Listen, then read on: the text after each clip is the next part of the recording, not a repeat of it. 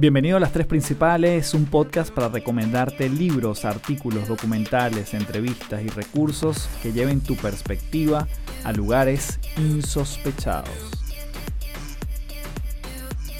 Hello, hello, mi nombre es Carlos Fernández, arroba Café del Éxito en todas las redes. Bienvenido nuevamente a Las Tres Principales, gracias por conectar con este podcast nuevamente. Y en este episodio estoy particularmente contento bueno, tú sabes que yo siempre estoy contento de grabar este podcast porque además aprecio y abro paréntesis por aprecio todo el cariño, los comentarios, la gente que de alguna u otra forma se expresa y que manifiesta su, su gratitud, su apreciación, su cariño hacia este espacio que ya cumplió un año en el mes de abril que es este magnífico podcast y no magnífico porque sea magnífico, sino porque ustedes lo hacen magnífico. Y de verdad que yo lo abrazo cada uno de esos comentarios y de verdad gracias, gracias, gracias. Cierro paréntesis entonces ahora sí le doy la introducción al episodio de hoy que tiene que ver con nuestro amigo Eli Bravo. Eli Bravo es una figura que yo admiro, sin exagerar, desde aproximadamente 25 años.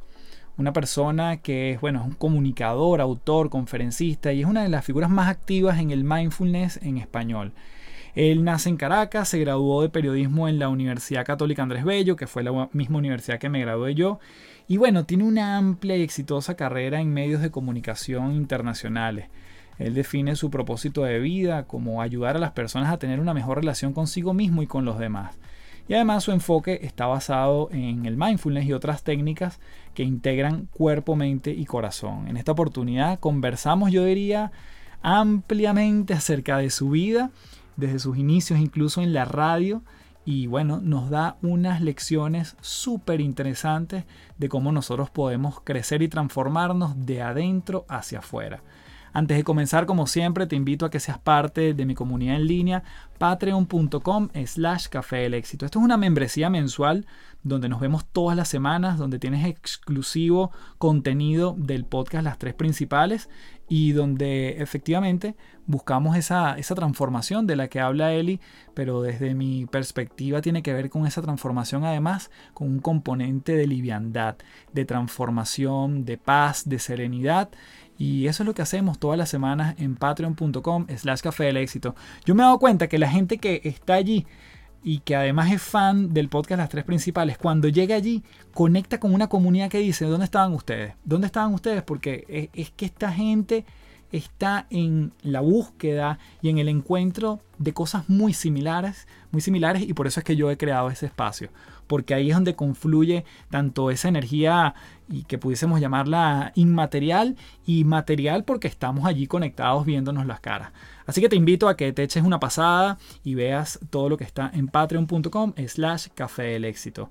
Entonces nos vamos con nuestro invitado en este episodio de las tres principales hablando con el gran Eli Bravo.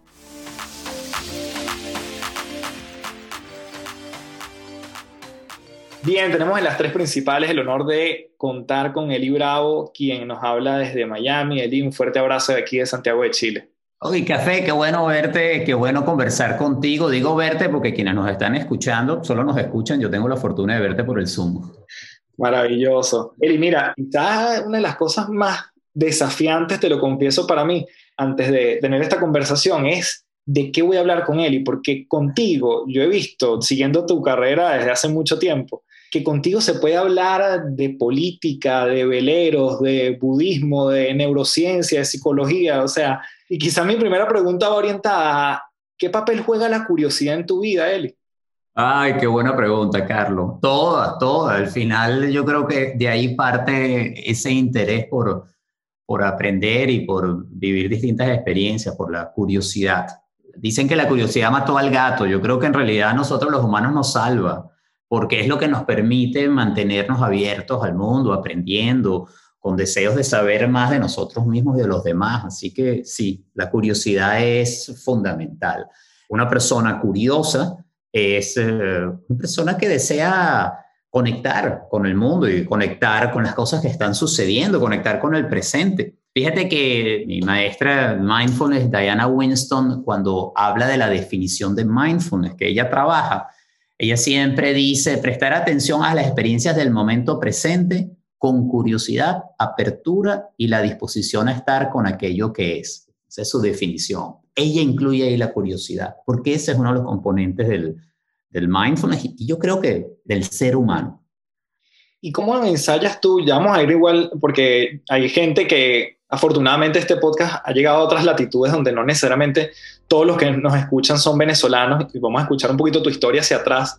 Pero esa curiosidad, ¿de dónde crees que viene en ti? ¿O cómo la practicas deliberadamente? ¿Cómo la ves? O sea, ¿cómo tú dices un día, me voy a meter en este tema, me gusta este tema?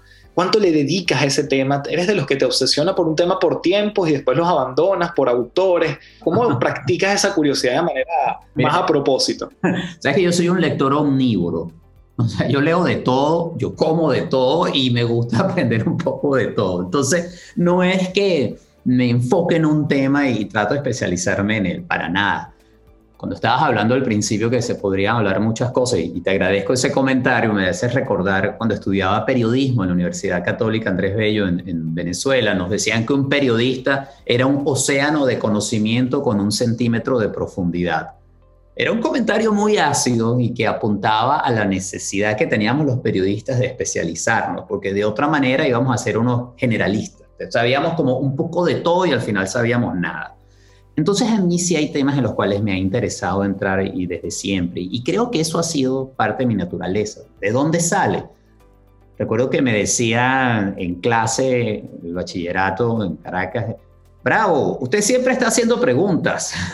Entonces yo preguntaba, me gustaba intervenir en clase, porque bueno, quería entender un poco más no me interesaba memorizar la información, no había un interés en memorizar eh, datos, sino en tener un conocimiento que fuera más profundo. Más que conocimiento, al final hoy en día eso lo veo un poco más como sabiduría. No es que yo me considere una persona sabia, sino que creo que la sabiduría es poder aplicar el conocimiento, ¿no? A eso me refiero. Entonces, eso ha estado allí siempre. Y a medida que han ido variando mis intereses, eh, pues ha variado mi foco. Para quienes nos escuchan, yo mm, crecí en Caracas, empecé a trabajar en medios de comunicación, en radio, cuando tenía 17 años y me relacioné mucho con la música. Empecé siendo musicalizador de una emisora de radio y después empecé a hacer programas de radio y de televisión. Entonces, la música era en ese momento lo que me movía. Y me encantaba aprender las bandas, los nombres de las bandas y estaba muy involucrado con eso. Luego fue cambiando y mi contenido de mis programas de radio fue cambiando, me abrí más a temas sociales, temas de medio ambiente. Eh, yo hablaba mucho sobre eh, cuidado del ambiente o cambio climático en una época cuando no era un tema común, por lo menos en la radio en Venezuela. Luego con muchos de los temas eh, sociales y poco a poco me fui abriendo más a la política y también a los temas de bienestar, desarrollo personal y salud mental.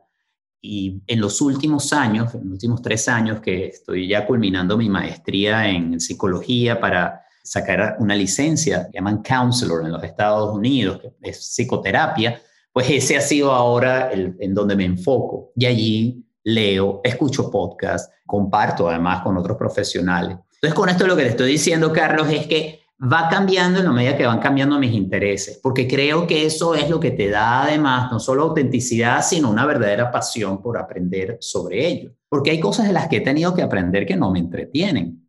Por ejemplo, sobre impuestos. Los Estados Unidos, el tema impositivo es una cosa muy seria y yo la primera vez que llegué aquí hace 20 años, cuando la primera vez que me hablaron de esto, mi reacción fue yo no quiero saber nada de eso, háganlo ustedes. Y me di cuenta que esa es una mala estrategia yo sí tenía que saber lo que estaba pasando, no para hacerlo yo, sino para poder entender el lenguaje de los profesionales con los cuales yo me estaba comunicando. Entonces, tú sabes, ahí empecé a entender mejor cómo funciona el sistema, pero lo suficiente como para poder sostener la conversación y saber lo que estaba haciendo. Mi interés no es dedicarme a la contabilidad, que me parece una disciplina que puede ser fascinante, pero no es lo mío. Con eso te estoy diciendo que descubrir lo que es lo mío me permite apasionarme por lo que es lo mío y me gusta comunicar. No, me encanta, porque además que eso de qué es lo tuyo, tú puedes decir que ha ido mutando en el tiempo. O sea, eso que es lo tuyo, a ver, yo que te escuchaba, bueno, aquí vamos a hacer un momento retro, pero mira, Eli, yo me, subí al transporte que me buscaba en mi casa. Yo vivía en la urbanización Miranda y mi colegio quedaba en la floresta. Y cuando yo me subía, yo le decía al señor que nos llevaba que era demasiado buena onda, le decía, por favor, puedes poner cualquier cosa. y él cambiaba su emisora y ponía la mega y ahí te escuchábamos y era, era mi transporte, yo te puedo decir, por muchos años, ah. escuchándote en la mega. Y claro, en ese momento yo pienso, la radio era un fin para ti, era un medio, porque hoy siento que diferentes canales de comunicación que tú utilizas son más un medio para transmitir un mensaje y quizás antes era un poco distinto. No, yo creo que siempre fue un medio.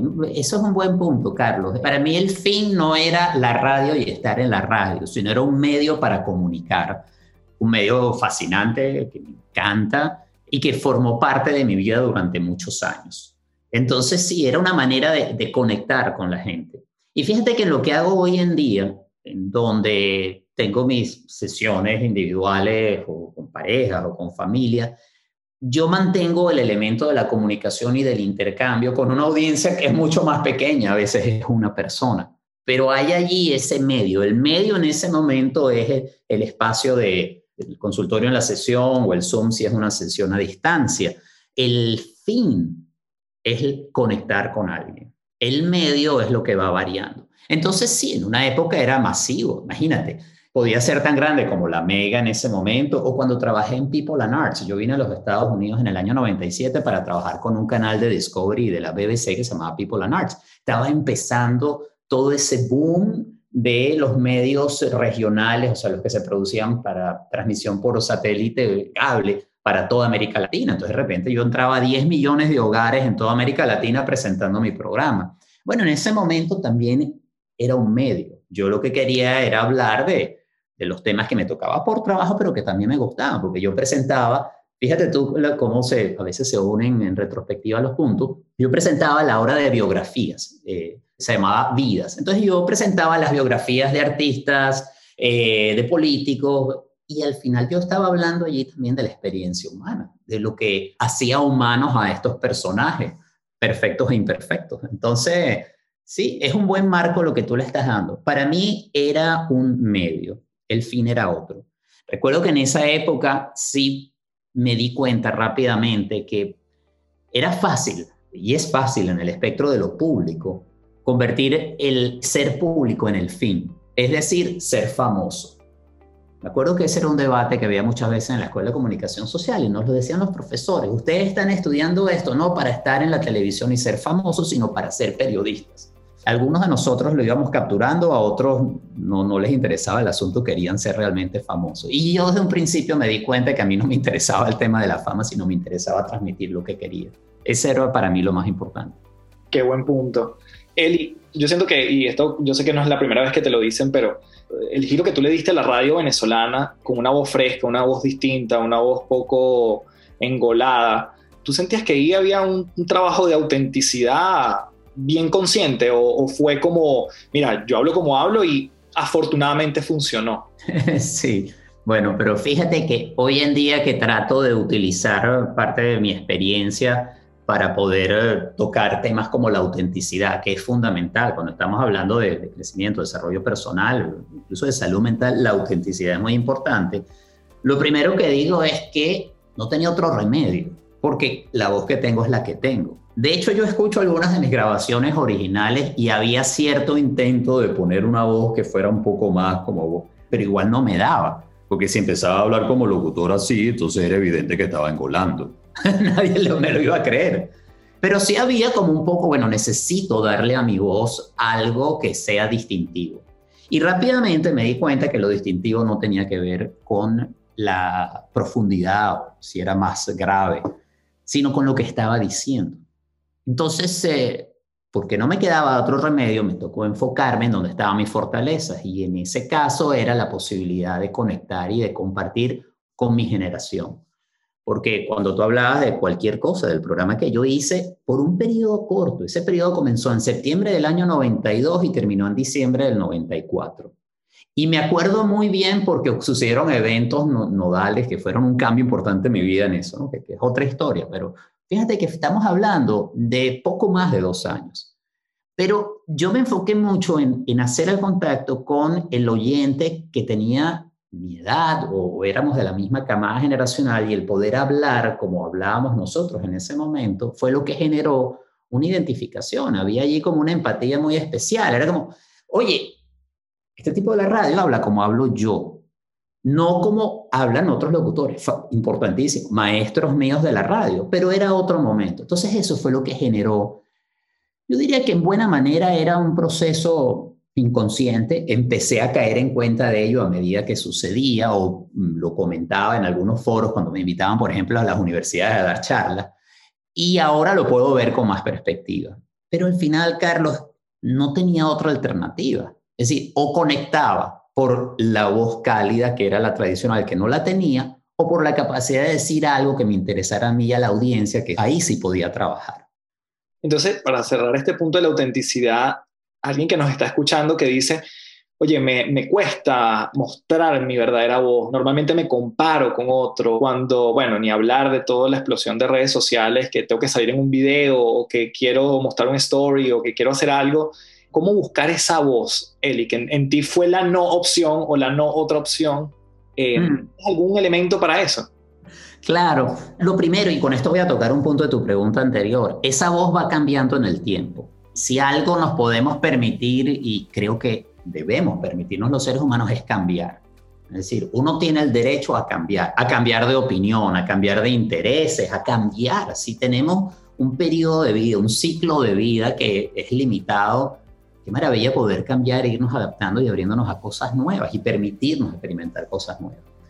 Em, para conectar con eso de la voz, y al final podemos utilizarlo en un sentido más metafórico y simbólico, yo creo que parte de un proceso que va de adentro hacia afuera, en donde hay una verdadera introspección en saber quién eres realmente. Y cuáles son esas expectativas tuyas y cuáles son las de otros para decidir con cuáles te quedas, cuáles son los mandatos familiares que has recibido que no quieres más cargar con ellos, cuáles son a veces las limitaciones culturales o sociales en las que has creído. O sea, hacer un balance de quién eres y poder conectar exactamente con lo que a ti te interesa y no tener que vivir la vida en función de otros. Voy a volver aquí un poco al, al tema de ser público y de trabajar en la radio. Cuando tú escuchabas cualquier cosa, me imagino que estabas yendo al bachillerato, ¿sabes? Eras un adolescente y yo era, vamos a decir, un adulto joven, tenía probablemente 24 años. Me tocó algo que fue muy impactante, que de repente estaba mi cara por todas partes en comerciales de televisión, vaya, me invitaba a la gente a, hablar a universidades y fue así como muy sorpresivo, yo era muy joven.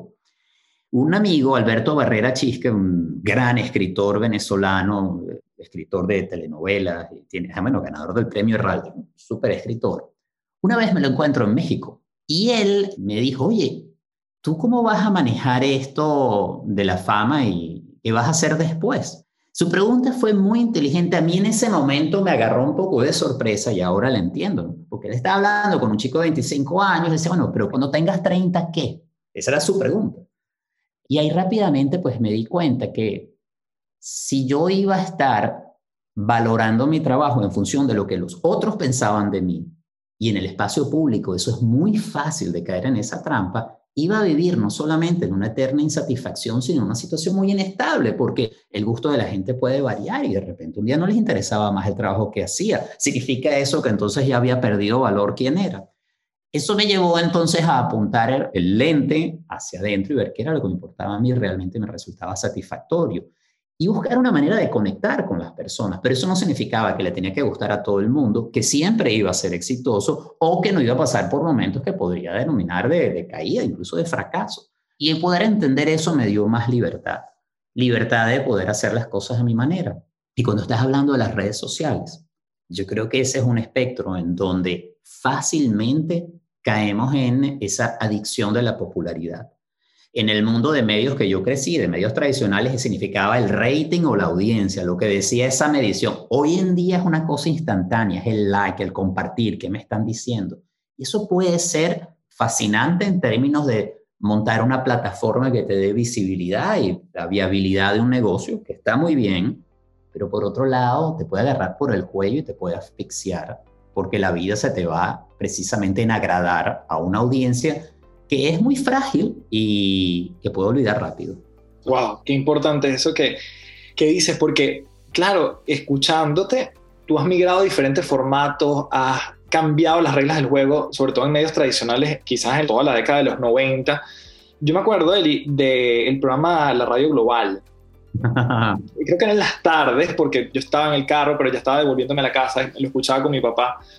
Y wow, también era otro momento donde tú decías, Eli está hablando con alguien que está en Madrid, pero él está en Miami y yo estoy en Caracas. Eso hoy es muy, obviamente es demasiado obvio, es muy normal, pero también te atreviste a hacer algo distinto. Y este punto de la radio global quería enfocarlo por dos vías conectando con la pregunta anterior. Uno, Eli Bravo siempre ha pensado que va a conectar con una audiencia porque hay un mensaje relevante y la audiencia aparecerá. Esa es mm. mi primera pregunta.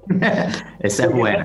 Eso, yo creo que es parte de lo que venías diciendo, ¿no? O sea, tú dices, mira, me comunico, tengo algo que entregar y la audiencia estará. Yo apuesto que esa audiencia va a aparecer, aunque claramente no es la misma de cualquier cosa, ni de tipo Lanarts. Sí, sí, sí, totalmente. Y fíjate que ahí hay una diferencia entre lo que era trabajar en un medio tradicional y lo que es hoy en día crear tu plataforma digital. En tu plataforma digital tú puedes hacer esa prueba porque al final depende de ti y lo que muchas veces aparece ese público, o sea, aparece quien está interesado en lo que estás haciendo. En los medios tradicionales es distinto porque estás utilizando la plataforma de otro y entonces la inversión es de otro y el medio te puede decir, mira, no, tú estás trabajando para mí, deberías hacer esto así o de otra manera. Yo tuve la fortuna de trabajar en Unión Radio y en el circuito Éxitos en Venezuela, en donde me dieron mucha confianza y rango de acción. Y en algunos momentos, pues sí había la presión de necesitas conservar un nivel de audiencia, hay que vender eh, comerciales, había un compromiso, pero me daban el espacio para yo poder crear y poder cambiar.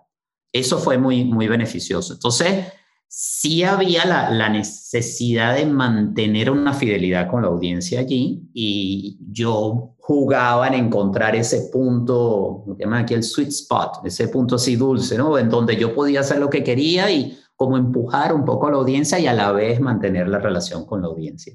Y eso es algo que de manera similar se hace en lo digital, pero tienes más control como creador de contenido. Entonces, yo creo que al final, Carlos, si lo que estás diciendo es auténtico y parte de una manera auténtica de ti, vas a encontrar esa audiencia y va a resonar.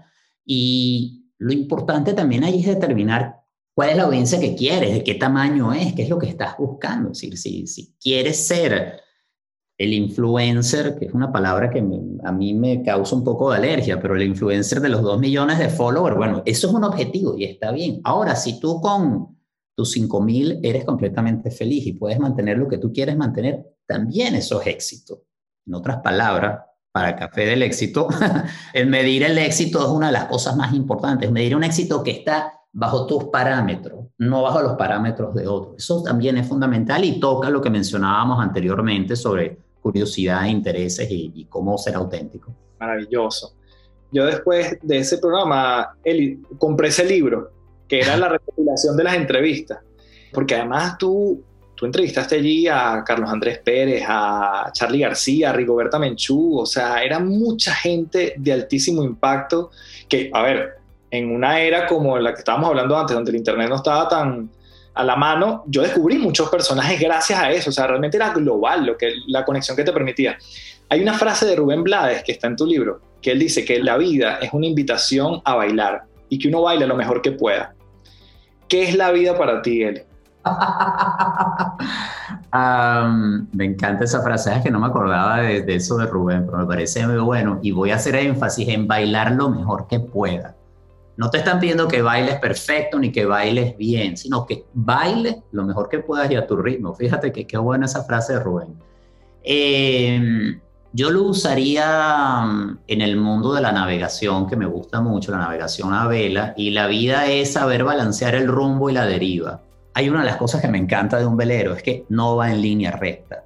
Tú nunca estás como quizás con un auto, que tú vas por la carretera y si es una recta, va derecho. El velero no, el velero se mueve acá para allá, influye en las mareas. Y hay algo que se llama la deriva, que es lo que ocurre por la acción del agua y de las corrientes sobre el barco, que a veces tú estás apuntando tu barco a un lugar, pero en realidad él, se está moviendo para otra parte.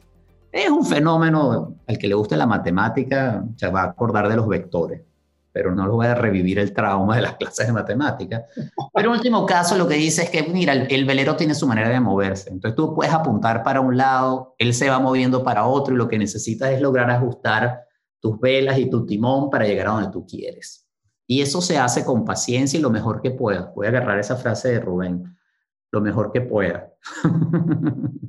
Me encanta, ¿no? Y además me das pie para justamente preguntarte esa aventura, Eli, de cinco meses en velero.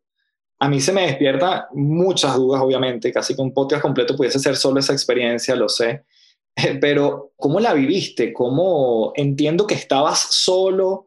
¿Cómo era el tema de los suministros? Voy desde lo externo, que es esa parte, y después lo que pasó internamente, porque yo me intuitivamente puedo sentir que fue un antes y un después.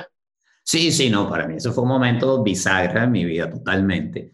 Em, yo en el año 2002 me divorcio y mi trabajo en People and Arts se termina y cierran el estudio, se acaba el proyecto, así que yo me encuentro a principios del año 2002 sin trabajo fuera de mi matrimonio y tenía un pequeño barco de 29 pies aquí en Miami. Y digo, ay, ¿sabes qué? Yo me voy a llevar el barco a Venezuela, yo me voy a mudar de vuelta a Venezuela. Aquí se acabó mi periodo en Miami. Yo había venido por un año, me había quedado cuatro o cinco, o sea que estaba bien, era momento de regresar.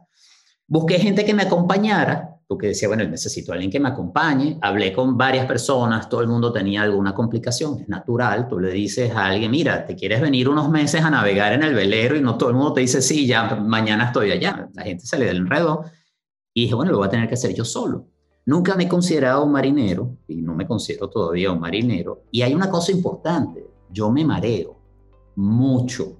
Es decir, yo soy un viajero que me gusta montarme en un barco, pero me mareo y nada, al final salí así. Salí de aquí un 11 de abril del 2002 con mi hermano Miguel, quien decidió acompañarme los primeros cinco días. Luego él se bajó del barco en Nassau, en las Bahamas, y yo seguí solo hasta llegar a, a Grenada. En Grenada se subió mi padre y navegamos durante una semana de Grenada a Venezuela. Pero el resto del tiempo sí estuve navegando solo y bueno, iba... La gente dice, pero cinco meses, necesitas tanto tiempo. Y dicen, no, tú puedes hacer ese viaje en dos semanas. Lo que pasa es que yo me fui topando con muchos lugares en el camino que me gustaba quedarme, playa, bares, islas. Entonces, bueno, me disfruté esa aventura. Tuve la oportunidad de hacerlo, la fortuna de poderlo hacer. Perdona que no te voy a soltar en esa aventura porque es que es fascinante. ¿Qué preguntas te hacías en la soledad? ¿Qué, significó el silencio para ti o más bien el ruido de las olas o levantarte y, y quizás no saber dónde estabas? esa parte me, intriga muchísimo desde la curiosidad genuina. Bueno, fíjate, imagínate un día que puedes estar navegando. Yo, yo navegaba normalmente, si era un trayecto corto, eh, vamos a decir, unas cuatro o cinco horas, navegaba en el día. Levantaba en la mañana y navegaba y llegaba a la siguiente isla. A veces el trayecto era más largo y requería que navegara de noche para poder salir de día y llegar de día. Te permite ver el fondo y saber dónde estás entrando. Me encantaba navegar de noche también. Y en dos oportunidades tuve que hacer navegaciones largas, de tres días y dos noches, porque me estaba moviendo en distancias más largas, ¿no? En todo caso, en esos momentos yo podía pasar por muchos pensamientos. Por ejemplo, levantarme en la mañana, qué belleza, me encanta esto, qué privilegio, qué hermosura. Cuatro horas después navegando el velero moviéndose, yo mareado y a lo mejor estaba vomitando, decía, ¿qué coño hago yo aquí? ¿Quién me mandó a mí meterme en esto? y luego al llegar al sitio, poder tirar ancla y decir, wow, lo hice, llegué, qué rico. Y yo tenía un pequeño ritual, que es que si había hecho una navegación larga, llegaba y sacaba una parrillera, un barbecue que tenía, ponía los carbones y me hacía un buen trozo de carne o un pescado, abría una botella de vino y yo celebraba que había llegado así va celebrando de trecho en trecho. ¿Tienes en tu vida actual como esos rituales, Eli, cuando llegas a algún nuevo puerto, metafóricamente hablando? Sí, una de las cosas que he aprendido es que uno debe celebrar los pequeños y los grandes logros. Y cada logro es para celebrarlo. Sí, sí, tengo, bueno, tengo, sí, yo tengo algunos ritos que me gusta hacer. Sigo navegando hoy en día. Ya llegué a un punto en donde me resigné a mis capacidades físicas. ¿Y qué quiero decir con esto? Ya yo no navego, si salgo al océano como salía antes, sino que yo navego en la bahía de Miami, mi barco de 22 pies del año 67, ese barco es un año más viejo que yo. salgo un rato y ya, porque las últimas veces que hice trayectos largos, por ejemplo, traíamos un velero de la bahía de Chesapeake en, en la costa este de los Estados Unidos, cerca de Washington hasta Miami, y me acuerdo un día cruzando Cape Fear, tuvimos, pues, se nos rompió una, línea, había un ventarrón, se dañó el motor, bueno, fueron dos noches muy intensas y dije, ya está aquí, o sea, no puedo más, porque me fascina hacerlo. Si fuera por mi mente y mi corazón, yo sigo acá, pero el cuerpo no me dio. Este cuerpo con el que estoy ahorita no da para más, entonces no puedo seguir luchando con esto, ¿no? Pero entonces si, tengo, si digo teniendo mi ritual, uno de mis rituales es que cuando tú sales en el barco y una vez que ajustas las velas y ya está todo listo, es el momento de abrir una cerveza. Y me tomo mi cervecita porque a mí me gusta como... Yo tenía un tiempo en un barco en Caraballeda, esto es en el litoral venezolano, es la, digamos, la, zona de, playa cerca de Caracas, y ahí había una pequeña marina y tuve un, un velerito que se llamaba El Atila y en ese mismo muelle había un personaje que era un tipo fascinante, así como todo playboy, todo así súper cool, que tenía un barco increíble, que tenía hasta un jacuzzi, una cosa así. Y él me veía y me decía, ah, es que a ti lo que te gusta es la onda Popeye. A ti no te gusta andar de carreras y andar regateando, a ti lo que gusta es Popeye y tranquilo. Y decía, sí, a mí me gusta ir tranquilo, yo no tengo prisa, me voy tomando, tomando mi cerveza, yo disfruto mi navegación, cero estrés. Qué maravilla. ¿Y sientes que, ese viaje a lo interno, cuando ya te asentaste cinco meses después, qué cambió en Eli? Bueno, es que fíjate, pasé mucho tiempo solo. Efectivamente, pasé tiempo solo. Había días en que me quedaba a bordo o anclaba en algún lugar donde me podía pasar dos, tres días allí. No había gente. Si acaso me cruzaba una lancha que pasaba, pero no más. Ese tiempo de soledad, de alguna manera, es como, como cuando haces un retiro de meditación en, donde tienes la oportunidad de escucharte profundamente. Y a mí me ayudó a aceptarme, a conocerme, a perdonarme, en oportunidades a deprimirme, o sea, pasó de todo, igual a alegrarme, a celebrar. Me hizo sentirme más cómodo en, en mi cuerpo y en quién era. Y me ayudó a, como decía, en ese momento bisagra, a reorientar lo que yo estaba haciendo y lo que quería. De allí salió el libro Una ola tras otra, producto de ese viaje, eh, está mi, mi, actual matrimonio, mi, relación con Gabriela, o sea, de ese viaje salieron muchísimas cosas. Yo diría que una de las más importantes es apreciar el valor del silencio y del poder estar con uno mismo, lo cual puede ser un verdadero reto. Eh, hoy en día que consigo a muchas personas que, digamos que en este mundo del mindfulness uno va y hace un retiro y te puedes pasar 5 o 10 días en, en, silencio, en un retiro de meditación, uno de los comentarios más comunes es lo difícil que nos resulta a los seres humanos estar con nosotros mismos en silencio un buen rato, porque fácilmente nos podemos distraer con tantas cosas que hay alrededor, muchas veces como para no ver hacia adentro. Y hacer ese ejercicio de manera intencional y consciente a mí me parece que es muy sanador. Entonces, de alguna manera fue una suerte de, retiro caribeño que me lancé. Claro, y allí también yo creo que no sé qué tanto viaje incursionado tuve en los temas de mindfulness en aquella época, pero nuevamente conecto con el no tenía otra opción, ¿no? De estar contigo. Exacto.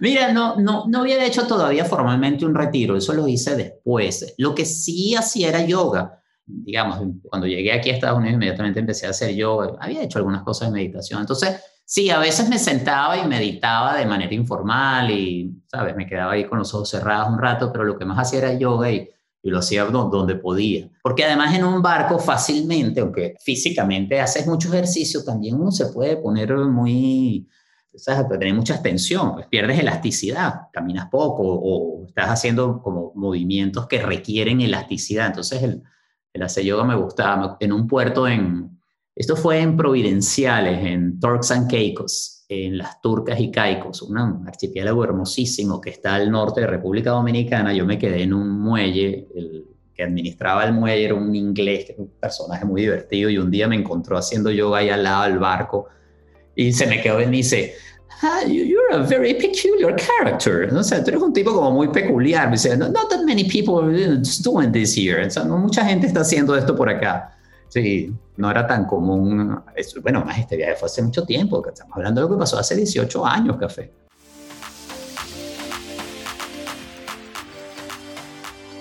Antes de continuar, quiero invitarte nuevamente a patreon.com slash café del éxito, mi comunidad en línea justamente para transformarnos de adentro hacia afuera, vernos las caras, conectar semanalmente y además tienes contenido exclusivo de este podcast, así como descuentos especiales en todo el trabajo que vengo haciendo. www.patreon.com slash café del éxito.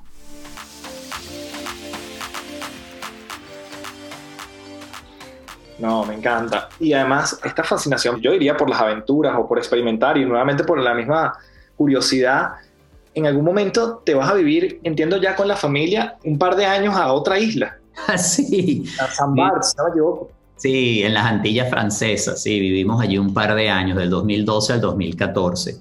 Una isla hermosísima. Saint Barts es una isla que es muy famosa por su turismo de lujo. Es una isla única dentro del Caribe y que tiene la posibilidad de, vivirla a dos niveles. Por un lado está ese mundo de los ultramillonarios, pero tiene un lado que es el lado con el cual conectamos nosotros, en donde vivíamos nosotros, que es esa vida tranquila y relajada de andar en shorts y sandalias todos los días, estás viviendo en la playa, todo abierto, tú sabes, en donde ir a comprar comida cinco minutos en el auto a, comprar lo que había allí en ese momento en el mercado. O sea, de una vida muy, muy sencilla que fue fascinante para todos nosotros. Todos lo disfrutamos de muchas maneras. Mi hija Andrea, mi hija menor, fue la que tuvo un poco más de dificultad en esa adaptación. Al final, para todos, fue adaptarse a un sistema educativo distinto, un idioma distinto, es una isla francesa pero fue fascinante, fue una auténtica aventura, una aventura de la cual todavía cada uno de nosotros en la familia sigue sacando algo, algún aprendizaje. Eli, ¿sabes qué te quería preguntar? Por, tú hablaste de, maestros que estuviste en la radio, hablaste de, tu papá que te acompañó en ese viaje de cinco meses. Em, oye, una persona tan emblemática como lo fue Iván Locher, que bueno, ya, ya no está en este plano, una persona tan emblemática para ti como fue tu padre. Oye, yo genuinamente quería preguntarte, todo lo que has aprendido, este camino que tú desde hace años vienes desempeñando, ayudando a otros, ¿cómo te vinculas hoy en día con la muerte como concepto o cuando pasa con alguien cercano? Mm, qué buena pregunta. Una de las enseñanzas del budismo es la impermanencia y que nada permanece, nada es para siempre, cosa que es muy fácil soltarla y uno la dice y suena bellísimo, ay sí, todo es cambio, nada es para siempre. Ahora, eso se experimenta en la cotidianidad de muchas formas, relaciones que van y vienen, cosas que tienes y se van, y eso incluye también a tus seres queridos. Entonces, el pensar en la impermanencia pasa también por pensar en la muerte. Y yo pienso en la muerte con, con frecuencia. Y hay gente que me dice, ¿qué? Sape, como dicen en Venezuela. Yo eso ni lo pienso porque es algo que lo voy a traer. Y, y no, la muerte es parte de la vida, una y otra están estrechamente relacionadas. Entonces pensar en la muerte mía o de gente alrededor y de que eso es una realidad, me ayuda a establecer una relación distinta con, con esa experiencia, con ese evento. Quizás la experiencia más cercana que puedo ver allí y que he tenido fue la muerte de mi padre. Mi padre eh, en los últimos años de su vida padeció la enfermedad lateral amiotrófica conocida como ELA o en inglés ALS. Es una enfermedad neurodegenerativa que paulatinamente inmoviliza el cuerpo y, la enfermedad deriva a un punto en donde la persona no puede ni siquiera respirar porque no hay control de los músculos y eso hace que el diafragma deje de funcionar y pues, eh, la persona no puede respirar. Mi padre, que es un hombre, la verdad que increíble, él una de las cosas que dijo es yo no quiero vivir con un ventilador y cuando ya yo no pueda tragar y respirar, para mí ya será el momento de, morir. Eso él lo decidió en vida, eh, vivía en España. Además, estamos hablando que esta enfermedad le afectó estando ya él cerca de sus 80 años. Eh, por lo general, esta enfermedad ocurre en hombres de 40 a 50 años. Ese es el grupo donde mayormente se presenta. Y nosotros, pues, por supuesto, lo aceptamos, esa fue su voluntad. Y así ocurrió. Llegó un momento que mi padre, pues, necesitaba una traqueotomía o un ventilador y nos reunimos todos, viajamos todos a España, nos encontramos allá y fue el momento de desconectar todos los equipos. Y fue una tarde hermosa y conmovedora, porque allí, y siguiendo sus decisiones, pues sí, lo, apagamos y estábamos todos juntos, en familia, juntos, mientras él moría. Lo acompañamos allí durante toda esa noche y poder sentir el cambio de temperatura en el cuerpo, o sea, cómo él ya poco a poco se iba, me hizo tener como una conciencia pues sumamente clara de, qué era lo que pasaba allí. Eh, de todo lo que nos había dejado y nos había enseñado y que él seguía con nosotros en nuestros recuerdos, pero que su ciclo de vida había terminado. Entonces me ayudó a, a, entender cómo él se podía ir en paz y amado. Y así se fue. Entonces, sí, yo creo que el poder entender la muerte en una dimensión mucho más amplia y sin miedo nos hace apreciar la vida en una dimensión mucho más profunda y plena. Y ahí quiero conectar justamente con, bueno, con algo que tú hablas muchísimo, que es el, el disfrutar del aquí y el ahora. ¿Cómo Eli maneja esa dualidad futuro-presente? ansiedad o incertidumbre ante lo que no ha pasado, pero disfrute de lo actual, gratitud por lo que tengo, pero planificación por lo que quiero que suceda. Eh, ¿Cómo manejar esa dualidad? Tú sabes, Café, que muchas veces cuando estoy dando algunas clases o facilitación de meditación, me dice, bueno, entonces significa que tú te sientas y meditas y tú no estás pensando en nada. Dice, no. Una de las cosas que me he dado cuenta y se me ha hecho muy evidente es que mi mente va mucho hacia el futuro. Es decir, hay personas que tienen una tendencia a ir más al pasado te sientas a meditar, cierras los ojos y de repente estás quizás reviviendo asuntos del pasado. Yo, no suelo irme al pasado, me voy al futuro, que es lo que voy a hacer, el correo que voy a mandar. Voy a descongelar el pescado para hacer la cena. eso es lo que muchas veces empieza a pasar por mi cabeza cuando me siento. Y este entrenamiento lo que te ayuda es a ver pasar esa tendencia y en lugar de rechazarla y pelearla, es dejar que transite hasta que un momento se calma y empiezas a estar más en la experiencia de sentir la respiración, el cuerpo, sea lo que sea que estás haciendo allí. Cuando no estoy sentado meditando, sino que estoy en el día a día, tengo la misma tendencia a estar planeando qué es lo que voy a hacer después. Y entonces allí hago algunas cosas. Uno, me doy cuenta que estoy vamos a decir, ensayando una conversación que voy a tener o planificando o anticipando, digo, ok, bájate de esa nube, ven para acá de vuelta, siéntate a hacer lo que estás haciendo ahora, siente tu cuerpo aquí en el presente y, y ya, de eso se trata simplemente. En esas tendencias hacia el futuro que puede generar mucha ansiedad, trato de diferenciar los escenarios que yo estoy anticipando y la verdadera realidad del asunto. Hago como un ajuste cognitivo allí, ¿no? En donde uno fácilmente se pinta la película más espantosa sobre el futuro y a veces uno vive así situaciones de terror o como decía Mark Twain, mi vida ha estado llena de eventos terribles, la mayoría de los cuales jamás sucedieron. Él está ahí hablando de todo lo que se imaginó que podía pasar. Y otra cosa que hago es mm, entender que esa es una tendencia en mi mente y está bien, pues así funciona. No me la tomo tan en serio. Trato de crear un poco más de espacio para mí entre todos mis pensamientos. Claro. Bueno, ¿tú sientes que, que desde hace un tiempo o hubo un punto de quiebre donde tú dices lo que se puede denominar el camino espiritual, estás allí, cómo se identifica, cómo, cómo lo aterrizamos también, ¿no? Tú hablas también de la espiritualidad práctica, ¿cómo es esto?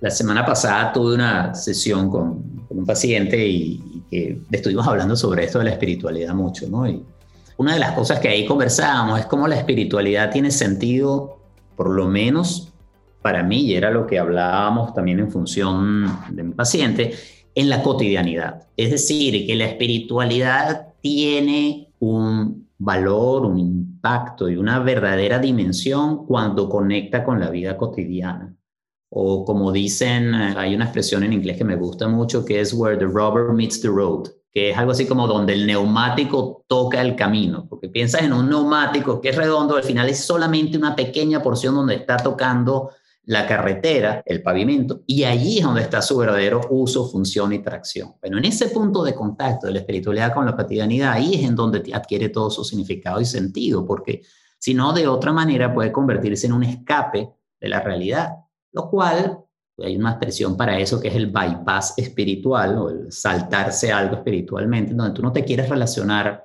con las cosas y al final yo creo que están nuestras experiencias cotidianas para relacionarnos con ello día a día. Jack Cornfield, uno de mis maestros, dice que uno es eh, su número de seguro social y su naturaleza búdica. El número de seguro social es el número de identificación en los Estados Unidos, que sería el DNI en otros sitios, y la naturaleza búdica o la naturaleza de Buda es, digamos, la, la naturaleza que tenemos todos nosotros más elevada o más luminosa. Y esas dos conviven en cada uno de nosotros. Si no sabemos utilizar nuestro ser más terrenal, inmediato y cotidiano, o no sabemos conectar con nuestra naturaleza esencial, búdica o nuestro ser espiritual, nos estamos perdiendo una de las dimensiones nuestras. Pero no es que tiene que ser una y la otra, las dos están en armonía. Entonces, en ese sentido es donde yo veo la espiritualidad y en donde me he ido enfocando en los últimos tiempos soy un auténtico aprendiz en el asunto, yo no me considero un experto ni mucho menos, yo digo que no creo que sea un iluminado, si acaso lo que he estado es prendido en algunos momentos de mi vida. Para los que no son venezolanos, un chiste prendido quiere decir en un estado de ligera ebriedad. Em, no, no, hablando en serio, creo que he podido tener atisbos en algunos momentos de lo que es un sentido de iluminación, pero eso no es que obedezca a otro ámbito que no está en este mundo. Yo creo que la espiritualidad está en este mundo.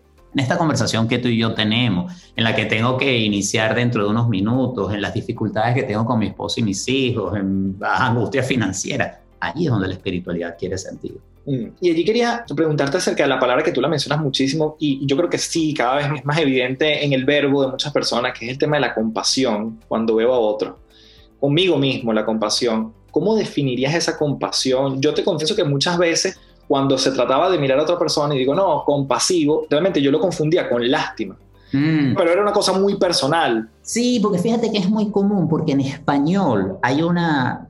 Y esto no obedece tanto al lenguaje español, aunque sí de alguna medida, sino también a un asunto cultural. La compasión se puede confundir con lástima. Y cuando hablamos de autocompasión, es como tenerse lástima a uno mismo. Mira, una de las experiencias poderosísimas de, entrenamiento que hice fue un retiro con Christine Neff y Christopher Germer. Ellos desarrollaron un programa de autocompasión basada en mindfulness. Y es fascinante porque es un programa en donde la invitación es entender la compasión exactamente desde otro punto.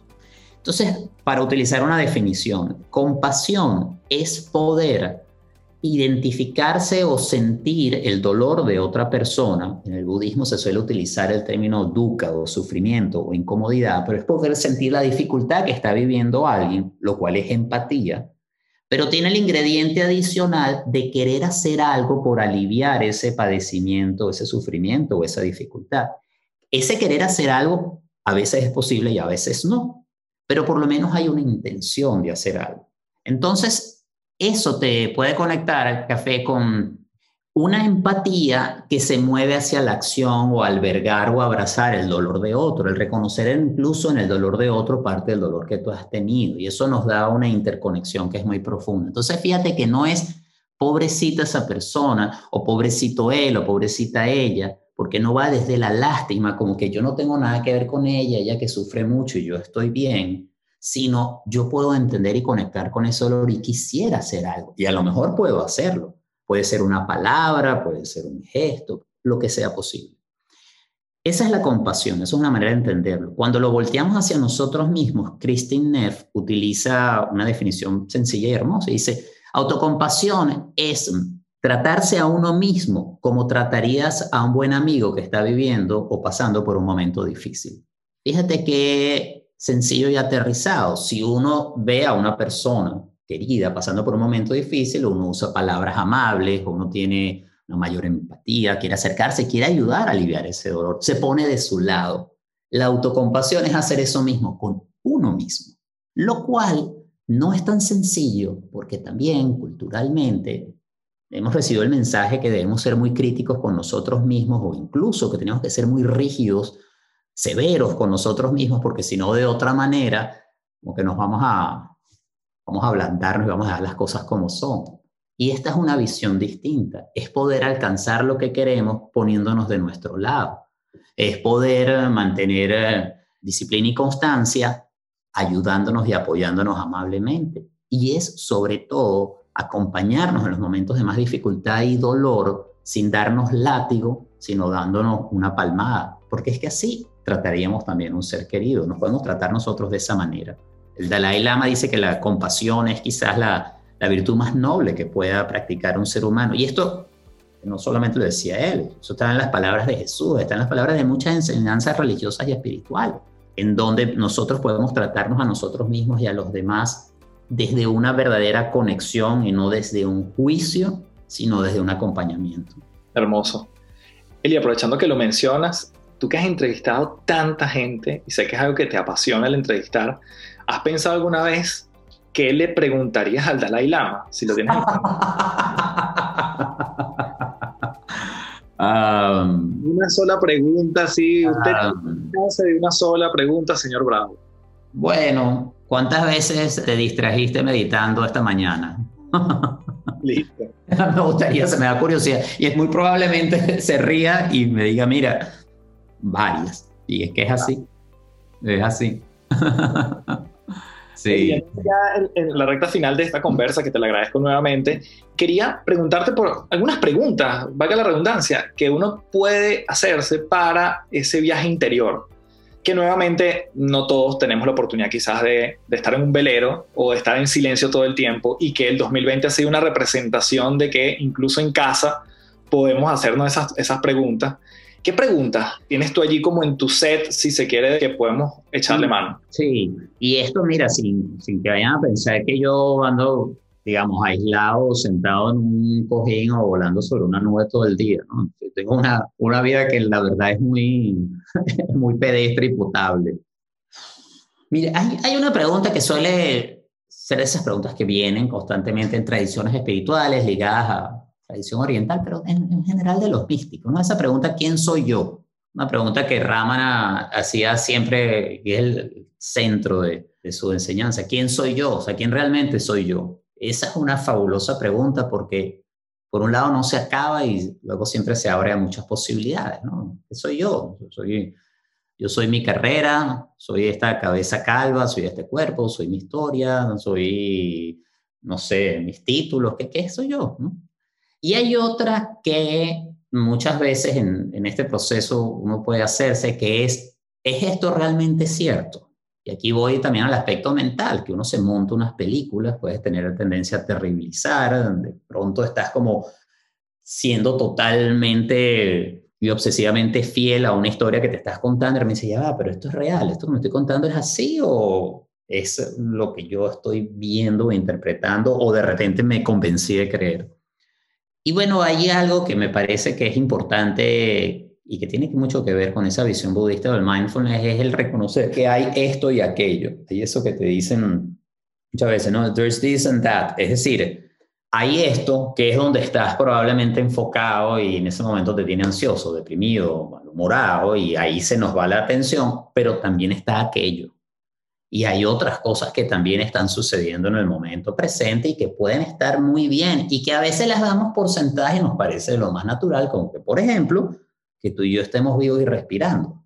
Ahora decía, ay, sí, gran cosa, yo también. Dice, bueno, sí, deja de respirar o entra en una situación en donde realmente te afecte tu vida para que veas qué importante era y en ese momento no le diste la atención necesaria. Entonces, ver que hay esto y aquello y poder tener una perspectiva más amplia y a veces salirnos de ese ser o ese yo mismo que se pone muy pequeño y se enfoca, nos da una posibilidad muy, muy, muy grande. Bien, Eli, para cerrar, preguntarte o que nos des tres recomendaciones, como esto se llama las tres principales. Pueden ser libros, pueden ser eh, episodios de podcast, pueden ser eh, lo que tú quieras para seguir profundizando más en esto que hemos conversado el día de hoy. Ok, claro, claro que sí. Es un momento mindful de los que tú también hablas. no, pero me parece un buen momento, ¿sabes? Para hablar de algunos recursos. A ver, el, te mencioné el programa de Mindful Self-Compassion de Christine Neff eh, y de Christopher Germer. Ese es un programa que se ha desarrollado en español en Chile, donde estás tú. Sé que hay varios instructores, hay en distintas partes del mundo en español. Es un programa fascinante. Bien sea por... Um, un curso de ocho semanas que ellos ofrecen, tienen retiros de cinco días, eh, tienen a veces talleres de tres horas. Es un programa buenísimo. Ya que Gaby está aquí, mi esposa, hay un autor que a ella le gusta, a mí me gusta mucho, que se llama Rick Hanson. Y Rick trabaja desde la neurociencia todos los temas eh, sobre neuroplasticidad. Eh, Gabriela hizo un entrenamiento en neuroplasticidad positiva, sería la traducción. Y es un enfoque interesantísimo porque él trabaja las enseñanzas del budismo del mindfulness desde una perspectiva muy científica, muy práctica. Uno de sus más recientes libros, o el más reciente, se llama Neurodharma y habla sobre Dharma o las enseñanzas budistas desde la perspectiva de la neurociencia. Él tiene un libro que a mí me gustó mucho que se llama Buddha's Brain o el cerebro de Buda, en donde él explica cuáles son los puntos de encuentro entre esta tradición espiritual y el funcionamiento de nuestro cerebro. Y es fascinante. Qué bueno. A ver, ¿qué más por allí? ¿Qué les podemos recomendar, Gaby? ah, bueno, mira, sí. Me estoy dando cuenta mientras te estoy recomendando, y esto refleja mucho una cosa pues, cultural y de inmigración, que hemos tenido mucho entrenamiento y muchos profesores estadounidenses, ¿no? O sea, te he hablado de Rick Hanson, de Christine Neff, y ahorita te voy a hablar de Tara Brach, porque ahí es bueno, donde nos hemos ido formando nosotros estando acá en Miami. Pero Tara Brach es la directora del centro de mindfulness, se llama el Inside Meditation Center, que está en Washington, en el Distrito de Columbia. Y Tara Brach desarrolló junto a Jack Cornfield un programa de formación para facilitación en mindfulness que es muy, muy bueno. Y ella tiene una combinación muy interesante en donde de su formación como psicoterapeuta trae también todo su conocimiento del budismo y es eh, una visión muy humana, muy hermosa, también muy poética sobre esta práctica. Les recomiendo que puedan escuchar algunas de las meditaciones guiadas de Tara Brach. Están traducidas al español, las pueden encontrar en su página web y es una excelente fuente como para entender un poco más también de, de esta práctica. Así que Ahí van tres. Maravilloso. Eli, mil gracias por llegar hasta aquí, por tu tiempo. Gracias a Gaby que llegó también al último momento. Y bueno, gracias a ti que nos estás escuchando aquí en las tres principales por acompañarnos en esta entrevista. Un fuerte abrazo, Eli. No, gracias, Café. Saludos. Eh, espero que tengamos la oportunidad de vernos en Santiago, en Miami o en cualquier lugar. Y para toda la gente que te escucha y que te sigue, también un, un fuerte abrazo a la distancia. Hasta la próxima.